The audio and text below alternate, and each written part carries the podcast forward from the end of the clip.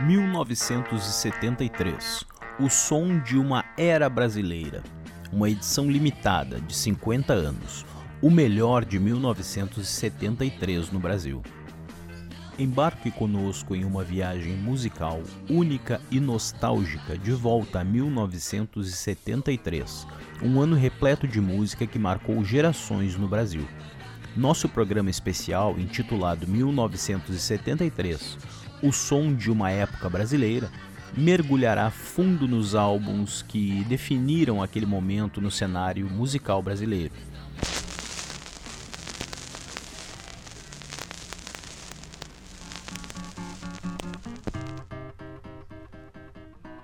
1944 ou 45. Não estou bem certo, mas parece que eu estou quase certo. Né? Ciro Monteiro. Nelson Cavaquinho. É Nelson Cavaquinho Odeon. Quando eles me encontram, eles pedem que eu cante para eles. Né?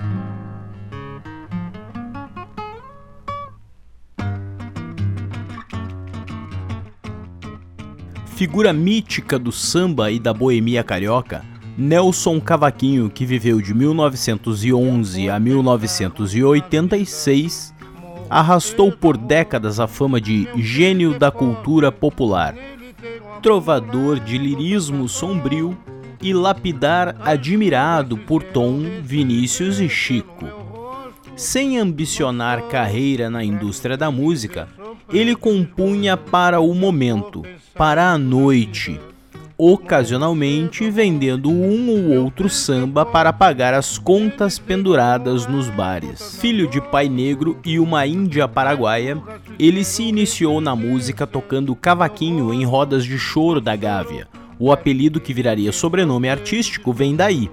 O estilo de vida e as bebedeiras fizeram com que parte da produção de Nelson fosse esquecida na rotina de bares e lupanares da Praça Tiradentes no centro do Rio. Mesmo já tendo sido gravado por Ciro Monteiro e Roberto Silva, foi só depois de firmar parceria com o farmacêutico Guilherme de Brito que sua obra deixou de ser volátil e indefesa diante das intempéries da madrugada. A tristeza acabou Contigo aprendi a sorrir, escondeste o pranto de quem sofreu tanto. Organizaste uma festa em mim, é por isso que eu quero. Os dois primeiros LPs foram Depoimento de um Poeta, em 1970, com diálogos entremeados às músicas, e Série Documento de 1972, com um repertório bem semelhante ao primeiro. O produtor paulista J.C. Botezelli, o Pelão, dizia que o Nelson Real não estava ali, naqueles discos, e convenceu Milton Manhãs, diretor da Odeon, a colocar o verdadeiro Nelson dos bares em um produto à altura de sua música. O LP de 1973 chega para mostrar nos argumentos de Pelão o Nelson dos bares, o Nelson que eu sinto. Ele, o violão dele, com o suor dele. Em Nelson Cavaquinho, ouve-se bem o violão singularíssimo, com as cordas rudentes tocadas só com o polegar e o indicador e a voz rouca, curtida em destilados e mata-ratos, em performances escolhidas a dedo, abrindo com a perturbadora bela juízo final. A maldade desapareceu.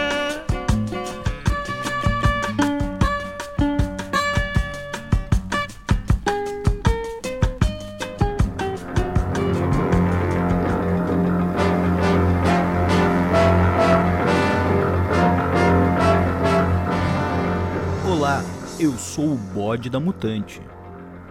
Eu sempre sonhei em viver de compartilhar, e graças à internet eu tive a chance de experimentar e tentar fazer isso, e me apaixonei. Com a ajuda de plataformas como a Apoia-se, é possível tornar esse sonho realidade, compartilhar conteúdos e receber uma ajuda financeira por isso, viabilizando uma oferta gratuita e de qualidade de conteúdos, como é o caso da Rádio Mutante. Uma rádio 24 horas e sem anúncios. Além disso, os apoiadores ainda recebem outros conteúdos exclusivos.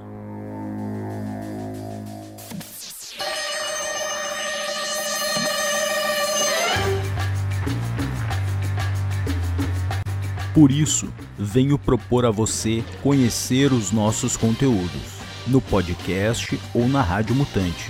E se você gostar, nos ajude a manter viva a cena rock. apoia.se barra Radiomutante 2 A partir de dois reais você pode nos ajudar a pagar as nossas plataformas e os nossos editores. Conheça radiomutante.com disco permite a Nelson apresentar os seus clássicos, que já tinham sido gravados por grandes cantoras, como Folhas Secas, Vou Partir, Minha Festa, Rugas, alcançando a versão definitiva em todos eles. O parceiro Guilherme de Brito compareceu em um pupurri de obras-primas com A Flor e o Espinho, Pronto de Poeta e Quando Eu Me Chamar Saudade. Por insistência de Pelão, Nelson retoma ao cavaquinho no choro instrumental Caminhando, bordado a quatro mãos com o violão do mestre Dino Sete Cordas. A crítica de J.R. Tinhorão no Jornal do Brasil resumiu muito bem a obra de Nelson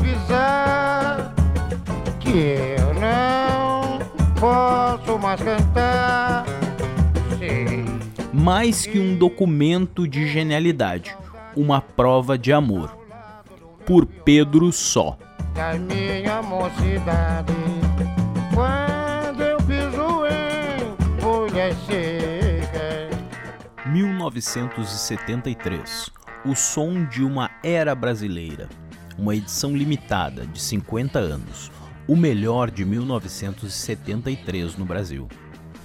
Embarque conosco em uma viagem musical única e nostálgica de volta a 1973, um ano repleto de música que marcou gerações no Brasil. Nosso programa especial, intitulado 1973 O Som de uma Época Brasileira, mergulhará fundo nos álbuns que definiram aquele momento no cenário musical brasileiro